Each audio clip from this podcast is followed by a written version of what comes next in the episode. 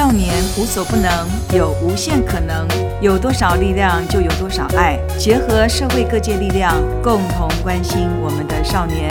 欢迎收听台北少年电力无限公司，我是主持人邱子珍。各位听众朋友，大家好，欢迎收听台北少年电力无限公司，我是少年队队长邱子珍。啊，上一集啊，我们邀请到我们台湾哦非常专业的鉴识博士啊李成龙李博士来跟我们谈了一些鉴识的工作特殊的地方。那我们这一集还是邀请到我们的李成龙博士再来跟我们谈一谈有关鉴识的工作啊。李博士您好。呃，各位听众大家好，哎呀学姐好。好，那在上一集我们提到了那个王水的命案。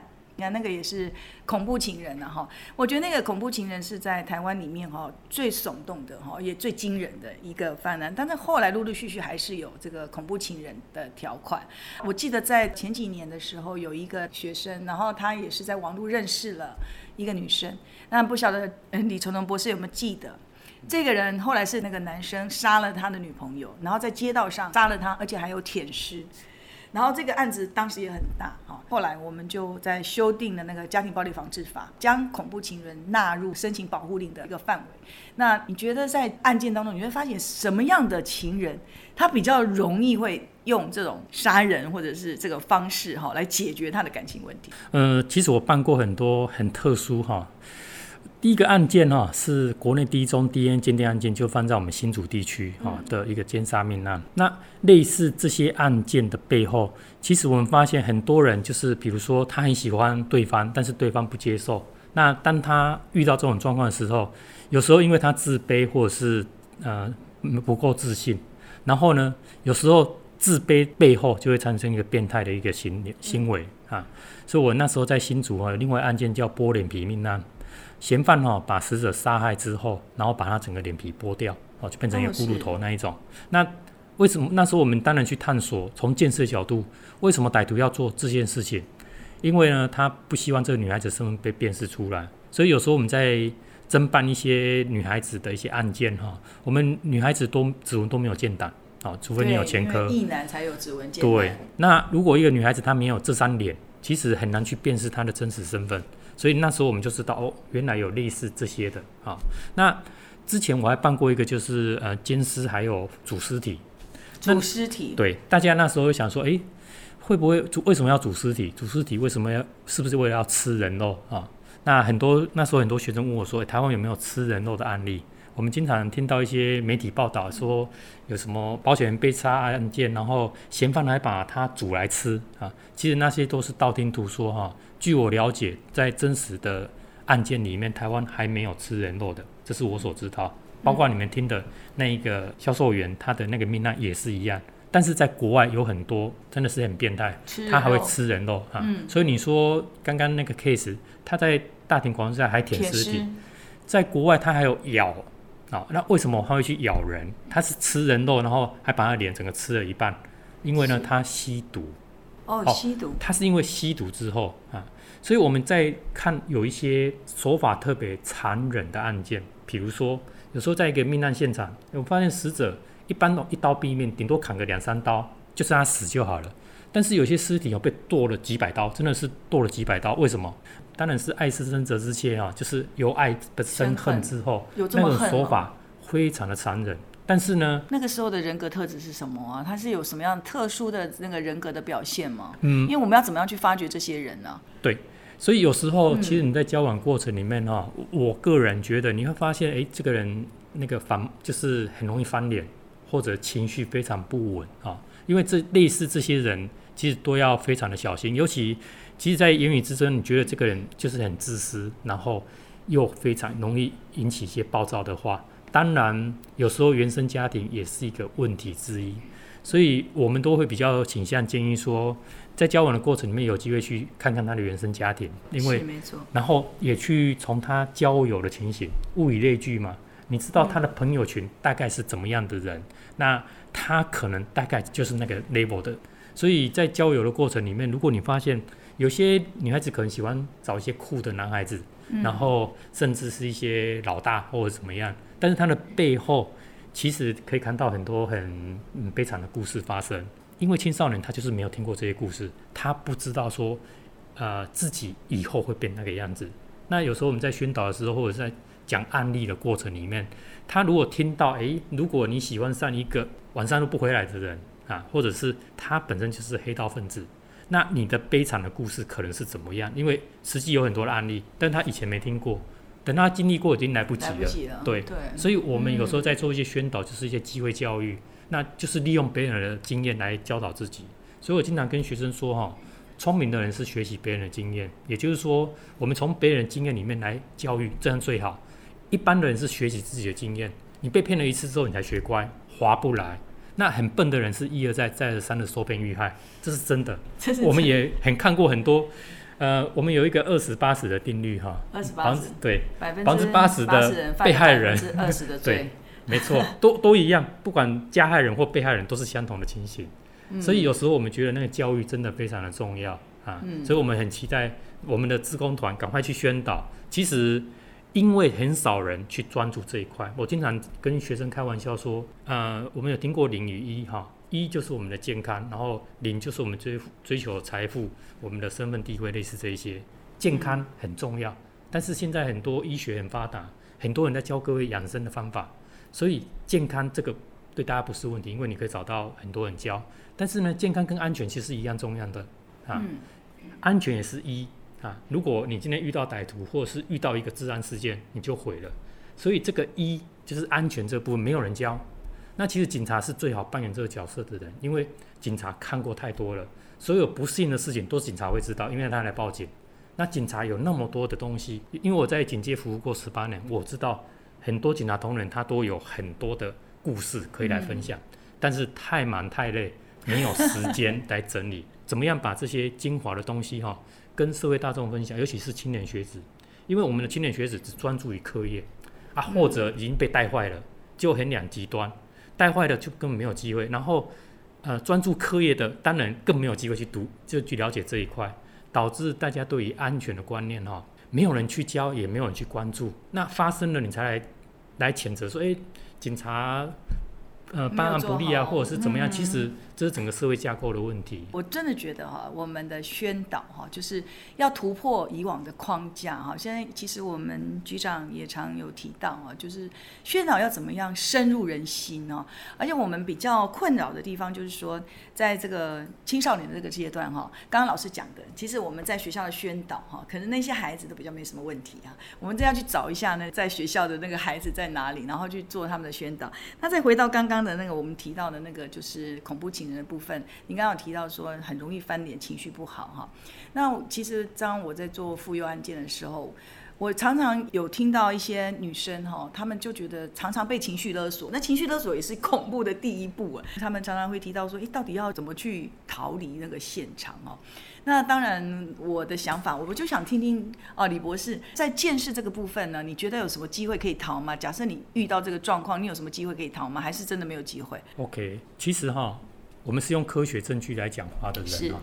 第一个，有时候嗯，比如你要申请保护令好了，很简单，法官就说证据在哪里？你说他恐吓你，你说他对你威胁，他骂你或打你或怎么样？所以第一个，第一个你要怎么留下证据啊？所以要随时有。啊，纯正的那种概念，就安全的一些意识。比如说呢，诶，平常有一些录音，就是录音设备，你的手机就可以当做录音机。他在骂你，在对你恐吓，对你怎么样，你就可以录下来。哈，第二个安全更重要。有时候遇到紧急状况哦，我经常跟学生开玩笑，美在韩国哈，曾经有一个很有名的呃案件发生，差不多六七年前，后来拍成韩剧大卖啊，它叫做《Voice》，各位有机会可以去听听看。那是一个怎样的案件？就是一个女孩子哦，她被掳走性侵，然后呢，刚好他趁嫌犯出去的时候，他有机会打电话报警。不过他运气很差哈，遇到一个菜鸟警察。其实那个被害人跟他说：“我现在在哪一个学校、哪一个游乐场旁边哈，在距离什么地方不远的一个废弃仓库里面。”他地点讲得非常清楚。但是那个菜鸟警察因为地方不熟，所以还一直问他说：“你说？”你跟谁在一起呀、那嫌犯现在跟你在一起吗？那你现在受到性侵吗？还跟他在聊天，嗯、结果呢，歹徒进来，发现他打电话报警，当然很生气哈。他那时候手机是没有关的，所以他整个被杀害的过程都被听到了啊。是。他被分尸了三十二块，然后三十二对，啊，这个案子呢，警察经过六个小时，案子破获了。本来破获案件是大功一件，结果呢，那个打电话进来那个录音带啊外漏外流了，啊，记者就把它宣报出来。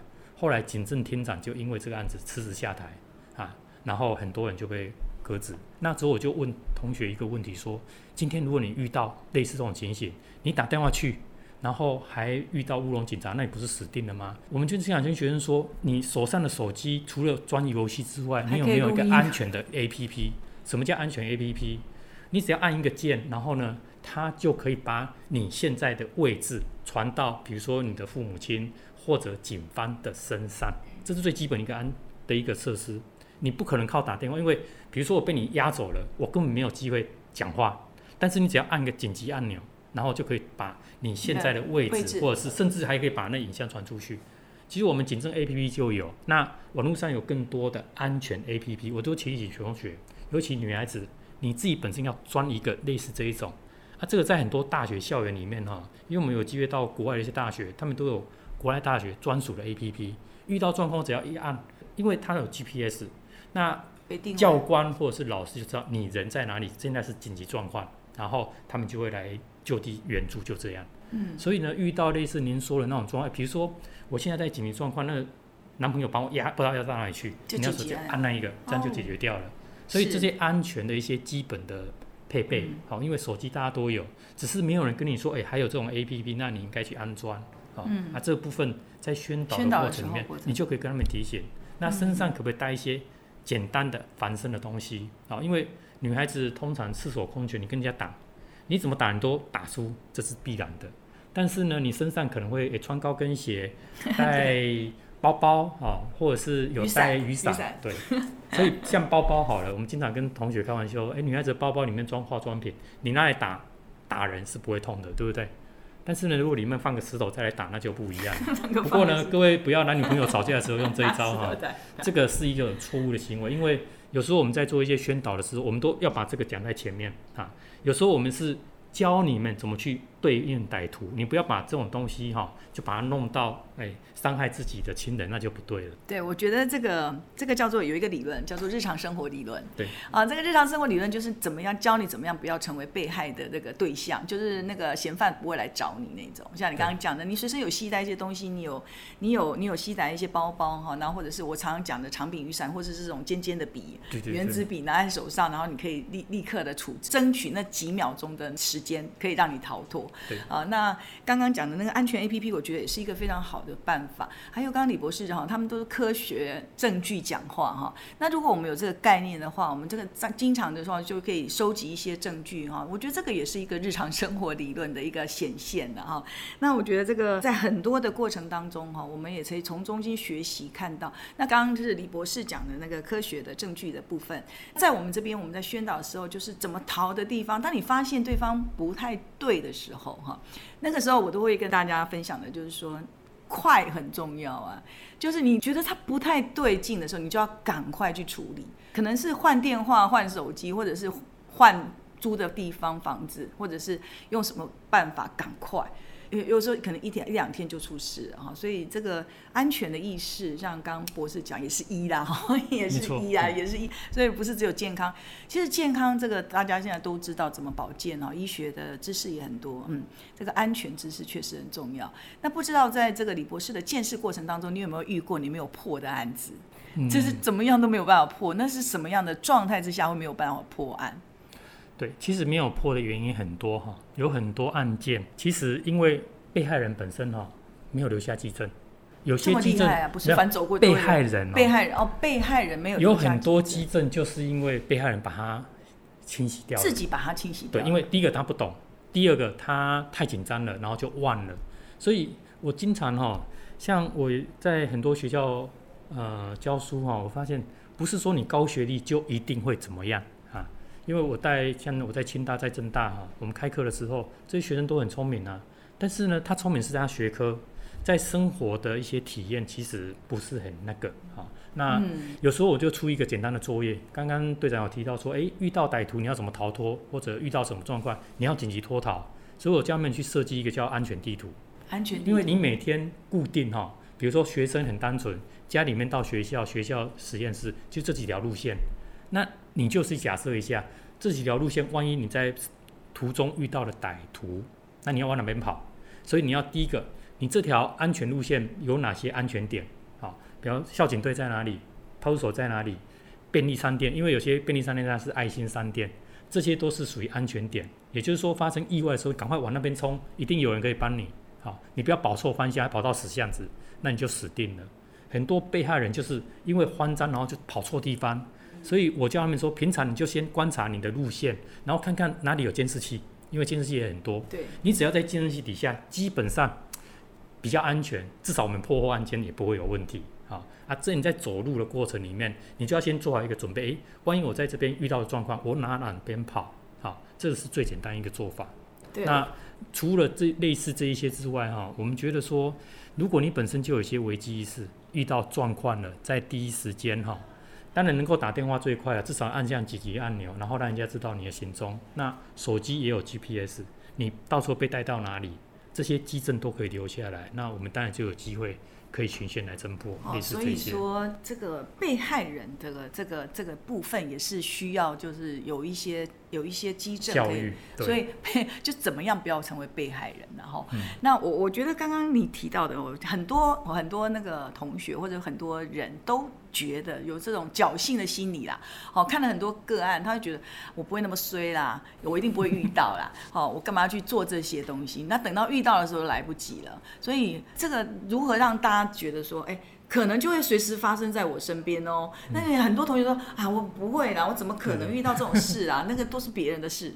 啊，你有没有遇过这种？对，其实很简单哈，我们经常在开玩笑，每次呢像大乐透啊，二十几亿，大家每个人都去买。哎，队长有去买吗？有，有些人去买，为什么你要去买？你一定想说，一定我会中。你知道你中奖的几率多高吗？两千三百万分之一，全台湾就你中，你才可以独得奖金嘛，对，对不对？你怎么会期待两千三百万之一你会得到？那我们换个角度哈，请问一下，一年有多少新签案件？一年有多少治安事件？你如果到警政署网站去查哈，在民国一零五年的时候，我记得那时候还有五十万件，现在已经降到差不多三十万件。那三十万件是什么意思？有立案的，就是有案件数据的哈，就是啊、涉及刑事案件，也就是民众呢，因为你被害了，你去报警。那有些犯罪黑数是他不去报警的，所以就没在里面。是。那有时候以前呢还会被吃案，但现在不会有这个问题，所以那个是保守的数据，有三十万件好了。全台湾一年有三十万件，我们有两千三百万分之一，所以你可以算得出来，诶，两百三十分之三就是二十三。两百两千三百万，嗯、对，两千三百万里面三十，好算，如果是三十，好，你就可以算出来，差不多七十个人里面就有一个，对不对？很高了耶。对啊，七十个人，像我那一班至少有一百个人，我就跟他们说，依照统计数字，今年你们这一班不知道谁比较倒霉，你要中奖，会中奖，对啊，你的中奖是刑事案件的某一项，强盗、杀人、掳人勒赎，或者是怎么样，不管，哎，那个中奖几率多高啊？你都期待。你的乐透会中奖，对，你都乐透都会中奖，为什么这个不会中奖呢？啊，你只要一次你就完了，所以呢，这个就是提高大家一个。哎，你这个你这个很有说服力耶，就是你应该去统根根据被害的统计数据来讲，这个很少人会提到。所以新签案件更是如此，因为你有一个统计数字，多久就有一个案子，那、啊、你把它这个当做乐透来看，你都期待你会中奖了，这个比那个高太多太多了，太多了，而且是必中，必中必中的情况之下。我刚刚你分享到一半，就是诶，有的被害人因为他不懂，曾经有一个研究生哈，他写一封信给我，他说呢，他有一个好朋友，嗯，被他学长哦骗到一个地方讲心事，因为他学长说他心情不好，然后就找他学妹去，然后就被性侵了。那性侵之后呢，他的学妹呢就回去就赶快洗澡，就把重要基证冲洗掉了。然后我那学生就写信问我说，老师，重要基证都清洗掉了。该怎么办？可以让他的那个嫌犯，呃，能够受到法律的制裁啊？我就跟他开玩笑说，我认识很多黑道兄弟呀、啊，但是我们不能以暴制暴，对不对？嗯、我说被害人因为不懂，所以他把他身上的基证洗掉了，掉了但是犯罪现场还有留有基证，嗯，因为刚发生嘛，所以发现有。另外一个，他的内衣裤上面还是有东西，他洗身上，但内衣裤还没洗，还是有机会。所以有时候呢。因为被害人的疏忽或被害人太紧张了，他把一些基证破坏掉。但是如果他有学过有观念，他还有其他基证可以找，那我们就是靠证据破案。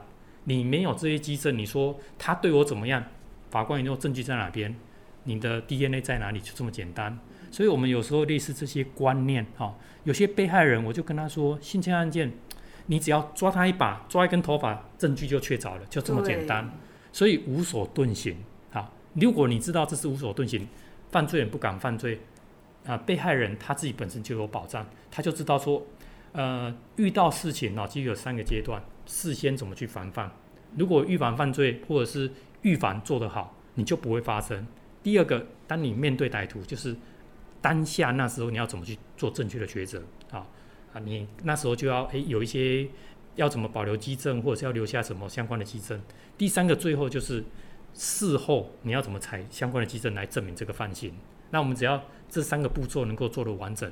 其实无案不破了，应该是这么说。然后如果做得好，在预防那一块、宣导那一块做得好，很多事情根本就不会去发生。所以有时候我们在想说，警察在算绩效的时候，就是算你破了几个案件。但是呢，我因为做得太好，没有没有案子可以破啊，这个很吊诡啦。对对对，因为预防的绩效没有人知道啊。对，所以各位都听过扁鹊，对不对？对啊。扁鹊为什么很厉害？扁鹊听说哈，他有三个，他有。大哥、二哥还有啥？他是第三个。他说最厉害的是他大哥，他大哥哈、哦，就是病还没有发生，他就把他治好了。但是没有人知道他大哥是谁。好，他他二哥呢，就是人家大病，好，他把他治掉。对，对啊，他呢，他就是人家快要死，他把他治愈了，就是人家已经经过很痛苦了。第三个最厉害。第三个最厉害是人家已经死的很惨，然后他把他救活。但是在整个来说，以当事人来说，他大哥是防范于未然，他才是最厉害的。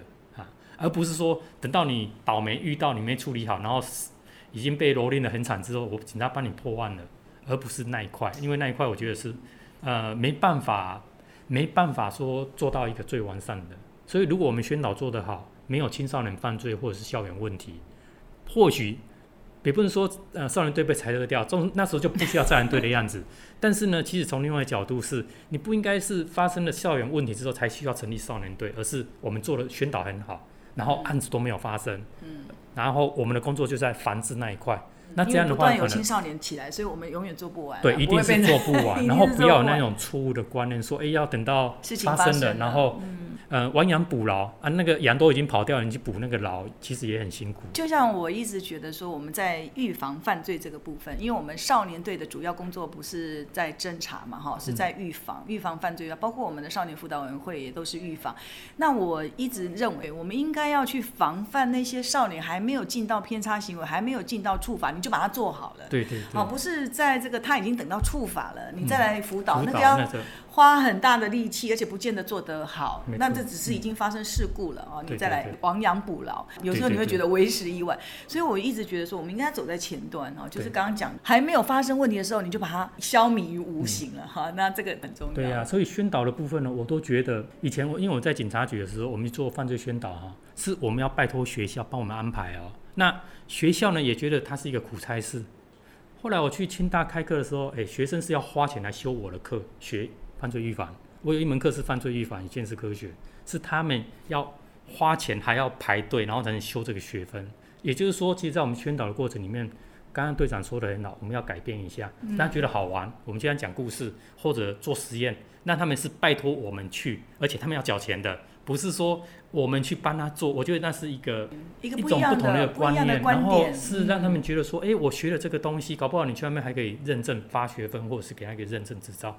他们才有动力，因为现在教育制度是这个样子。好，我们在强调很多的专业或者是一些证照的时候，这一块从来没有人去提过嘛，没错吧？没错，对不对？但是重不重要？重要。对啊，大家都知道养生很重要，健康很重要。现在我们正在找寻，就是说你刚刚讲的哈。你看你的课程这么受到欢迎，然后你的宣导的那个，你刚刚今天我们这样听，我们就觉得我们受益良多了哈。所以我们的宣导模式真的是要改变哦，就是可能过去在学校里面那种知识上的宣导、框架式的宣导已经不流行了，学生也听不进去。我们要用什么方式来吸引我们的小孩子哈，能够进入这个现场？好，就是进入这个现场去学习到一些什么自我保护的意识。没错，而且你要知道说，嗯、其实我们在做这个宣导的过程里面哈，都是相辅相成啊。同样一个命案现场，我刚才在谈玩水命案，为什么大家好像听得津津有味？我就是进去，我是警察。同样一件事情哦，警察讲跟不是警察的人讲，那味道完全不一样，那是一个精神的体验。那如果你在穿着制服去跟他们宣导的时候，其实有很多人是拜的崇拜的角色，然后因为第一个你去宣导，他也认识你，他认识你，他就不敢做坏事。从某个角度来说，因为你跟他变成一个好朋友或怎么样，看在你的面子上，他还很无作为嘛，不敢。所以有时候我一直觉得说，像类似这些，怎么在校园里面跟他们做一个良性的沟通，然后怎么来协助。有时候我觉得学校老师也很可怜，你叫他去处理那些黑道家庭，哈，或者训导主任要怎么样？哎，他跟被人家看不得，那不是很惨吗？那啊，这时候其实如果我们心有余力，这部分可以投入的话，其实可以减少很多社会的成本。你要等到他毕业出了校园，出了校园，不好意思，都是警察的事情，很惨。如果在学校那一边那一端控制好，警政署如果有把一些资源放在那一边。后面这边就可以拨一些来处理了，就其实有 balance 的部分。我觉得李博士今天带来非常好的宣导的概念，是我们可以好好学习的啊。那我们正在想说，因为我们的宣导的平台哈要更宽广一点，比如说利用网络这个部分来做这个家长或者是学校老师的宣导，甚至于我们可以办哈，就是这些学校老师啊来做一些课程。最后一个问题啊，就是在。犯罪现场，哈，在那您经过的那么多的犯罪现场，那我们也知道说，这个利用犯罪现场，你来做这个预防犯罪宣导，那这两个部分，哈，就是说，如果假设我没有到达犯罪现场，好，那但是我是不是从什么方面可以来学习，或者是说阅读您的书，我就可以来把这个案子，可是我没有亲身经历，我怎么样把这个东西讲的？这个灵活，然后让这个我的宣导达到它的功用，我有什么方式吗？其实我们学校有一个刑案模拟教室哈，或者我们就自己布置一个犯罪现场，布置一个犯罪现场，因为大家就是需要有那种经验值，讲出来会比较贴切一点。所以有时候我们也会办一些老师的一些营队活动，因为我们包括在美国李昌钰博士那边，他有国中老师、高中老师老师营队，也有学生营队。那有些教育，我们只觉得说。我们去教学生真的有限，最呃比较划得算就是我教老师，老师在教学生，等于说有一个种子播出去。现在我们也一直在想这个，在所以这个部分，这个部分就很重要，因为老师他的学习意愿也会相对提高，因为我们现在一些新的课纲哦，都希望能够创新、跨领域。我经常跟他们讲说，我们精神科学就是跨领域，而且你跟学生说我教你们怎么当柯南，每个人都会办案，那。从某个角度来说，诶，大家都是柯南的情况之下，柯南在旁边，没有人敢做坏事。然后柯南在旁边，很多人都知道我要怎么来保护自己，怎么来收集证据。所以这个一铺下去的话，其实很多的犯罪行为，我觉得相对就会比较消长，因为不敢乱来。包括有时候遇到一些坏人坏事的时候，他知道一个大概可以来怎么来求助。那当比如少年队有进入到校园，哎，遇到事情，那个小朋友可能够投来跟你说，哎，大哥哥，我跟你讲什么事情？我们其实钱包就有，县名也就有了很多的事情，其实因为没有进去，你都永远不知道。我觉得这个刚刚讲的很好，就是说警察穿制服进去宣导的这种效力是跟学校老师讲的不一样，所以我也常跟我们同仁讲说，警察就是要穿着制服那种去宣导的那个对孩子的那个那个感受会不一样啊。那学校老师跟家长，我觉得我们现在非常重视的就是家长的团体的宣导，然后还有学校老师的宣导。那我就希望说，哎，将来有机会可以跟李博士一起合作，那把这个观念、科学办案的观念带入这个人生的智慧，好，或者是人生的经如何保护自己？反过来就是说，我们还可以影响我们周遭的人啊！我觉得这个是非常重要啊。今天非常感谢这个李博士哦来参加我们的节目，再次感谢哈。有没有要提醒大家？就你犯罪预防宣导的部分，再给大家一点提示。嗯，OK，呃，还是前面我刚刚跟各位讲的哈，送各位四个字哦，就知黑守白哈。你要知道坏人做什么坏事啊，在你家不会受骗遇害。那你要谨守正义一番，不要跨横越到。呃，法律的另外一边，哈、哦，所以要当好人，要当好人，这个我觉得很重要。那我们也经常跟大家分享说，当你学到一些犯罪的常识，是用在对的地方，要去帮助人家，好、哦，帮助人家，然后避免遇害，好、哦，这个才是我们宣导一个主要的目的。那很高兴今天有机会来接受学姐的采访。那 当然期待以后有更多的机会可以合作，然后一起来推广。谢谢，我们太需要这个李博士的专长啊，因为我们这个这个部分我们比较少接触啊。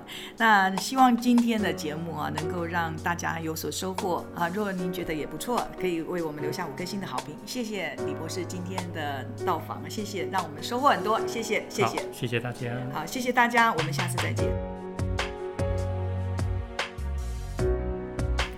希望今天台北少年电力无限公司的节目内容让您有些收获。欢迎在各个收听平台按下订阅，请给予我们五颗星的支持，并推荐亲朋好友一起收听。若有相关问题，可以到 FB 粉丝专业台北少年花露米咨询，连结放在资讯栏中。台北少年电力无限公司，我们下次见。